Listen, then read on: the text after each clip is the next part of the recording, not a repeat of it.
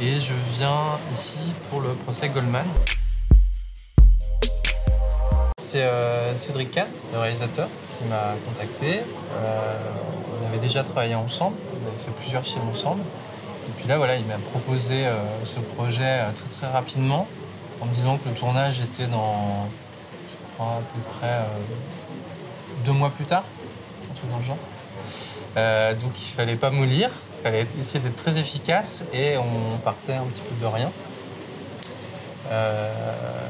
Et l'idée, ça a été de lancer les repérages très très vite euh, et euh, pour essayer de définir le, lieu de tournage le plus rapidement possible.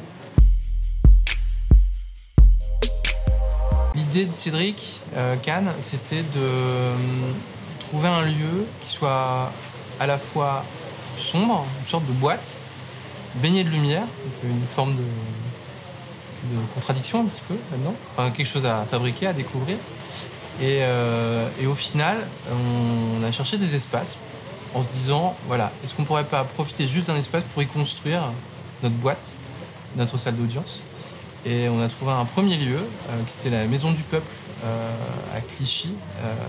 donc l'architecte c'était Jean Prouvé. On commençait à faire des demandes, ça n'a pas fonctionné, l'endroit était absolument sublime. On a repéré des, des grandes plaques de fer qui étaient mobiles à l'intérieur, toutes rouillées. J'ai trouvé ça magnifique. Et je lui ai dit, bah écoute, si tu veux, on peut partir de là et essayer d'imaginer de retrouver ces, plaques, comme ça, euh, rouille, euh, sombres, dans le décor. Et, de là, on, a continué à chercher un petit peu et assez rapidement, on est tombé sur un, terrain de tennis euh, à Paris, abandonné, dans lequel on a reconstitué sur 150 mètres carrés le décor de la salle d'audience. c'est du contreplaqué. Euh, pour vraiment avoir les, veines du bois et s'en servir, en fait, c'est simplement du, contreplaqué qu'on a, verni, qu'on a teinté. Alors ça, c'était tout un travail. On a fait un nombre d'essais assez incalculable avec le, chef peintre, euh, Cola Lambert. Et au final, on a réussi à trouver la teinte un petit peu parfaite qui évoquait à la fois ces grands panneaux euh, rouillés qu'on avait découverts euh, dans ce, dans, ce, premier décor et, et, en même temps la chaleur du, du bois qui, qui, plaisait à Cédric. Voilà, une fois que ça a été validé, on a, on a construit tout ce décor avec des grandes plaques de contreplaqué. On a répété en motif. et puis après, bah, c'est un petit peu classiquement, tout ça, c'est monté sur des châssis en bois. Et puis euh, au sol, un, grand lino gris et, c'est quasiment tout. Oui, il y avait un dossier qui avait été euh, constitué déjà un petit peu, puis moi j'ai continué à, rechercher, notamment essayer de trouver des images du, vrai tribunal. Euh, c'est passé au tribunal de grande instance d'Amiens. J'avais d'ailleurs montré les photos du, vrai tribunal à Cédric qui n'a pas trouvé ça formidable. Donc on a évacué le style. Euh, et, ensuite, on, avait quand même pas mal d'images d'archives, euh, desquelles je me suis un tout petit peu inspiré, notamment pour essayer de retrouver les micros euh, qu'on voit dans le film et que j'ai vraiment réussi à, retrouver complètement par hasard, ce qui a plu à l'ingénieur du son. J'ai essayé de bien comprendre ses demandes et essayer d'y répondre. Euh, lui était assez inquiet parce que l'idée de Cédric, c'était de tourner dans une boîte, mais sans couvercle. Donc ça veut dire potentiellement des vrais problèmes acoustiques. Euh, donc j'ai essayé de montrer le plus rapidement possible euh, des éléments de matière à, l'ingénieur du son, pour qu'il puisse voir un peu les choses.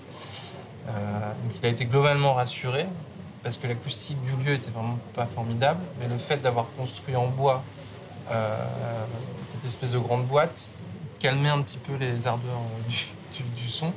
Et on a essayé de porter une grande attention à euh, essayer d'insonoriser au maximum les meubles qu'on a fabriqués également en bois, l'estrade sur laquelle se trouve le, juge et les jurés. et, ça, voilà, on en a beaucoup parlé avec l'ingénieur du son. Et puis enfin, les micros. moi, je tenais à essayer de retrouver les micros qui, qui, étaient ceux qui avaient été utilisés en vrai pendant le, pendant le vrai procès de Pierre Goldman. Et puis, j'ai réussi à les trouver. Je les ai confiés euh, à l'ingénieur du son qui a réussi à les remettre en état de marche et finalement on les a vraiment utilisés euh, pendant, le, tournage. En fait, il y, a trois décors sur ce film. Euh, il y a la salle d'audience, il y a le bureau de Kijman au début. Donc ça, c'est un décor naturel qu'on a vaguement adapté, qu'on a remeublé accessoirisé euh, pour être dans l'époque aussi. Et euh, il y a la souricière. La souricière, c'était un décor qui, euh, comment dire, qu'on ne cherchait pas en se disant qu'on allait le trouver. Le problème, c'est que le temps passait et au moment, il fallait se, il fallait un petit peu s'inquiéter en se disant, bah voilà, où est-ce qu'on le fait? On va bien trouver un endroit, mais où est-il cet endroit? Et finalement, un peu au pied du mur, on a réussi à, trouver un petit coin dans, ce terrain de tennis où on a bricolé euh, cette souricière avec euh, trois feuilles de déco. Donc euh, deux feuilles de, décor de chaque côté, une troisième avec une porte et puis ici quand même une quatrième pour une découverte parce qu'une porte ça s'ouvre et puis elle était grillagée, il fallait bien voir quelque chose à travers. Toujours d'y apporter une grande attention euh, la problématique n'est pas toujours simple, c'est qu'avec des préparations très courtes, euh, c'est pas toujours très simple, euh, même si on essaie d'avoir les bons réflexes, de, bien imaginer euh, les, bonnes solutions en fait. Les premières solutions étaient apportées en fait par, les choix de production de tourner dans quasiment un seul lieu, donc c'est-à-dire réduire ce qui souvent et un petit peu le pire, c'est-à-dire ce sont les déplacements. Euh, on était sur, quasiment un lieu et on euh, n'a pas tout construit sur place parce qu'on n'a pas pu, mais on a construit en atelier et on a amené le décor dans ce lieu de tournage. Euh, et, après, on s'est cantonné à quasiment un seul lieu de tournage. Donc ça, ça, a réduit les coûts. Donc moi, j'ai essayé d'utiliser du bois venant euh, enfin éco-labellisé venant de France, euh, qui ne pouvait pas être du bois de récupération, malheureusement. Mais par contre, au moment du démontage, parce que c'est ça qui est important, c'est d'essayer d'imaginer le démontage dès la conception, euh, on, en avait bien parlé avec la ressourcerie la du cinéma, qui a récupéré bon nombre de nos feuilles d'écho.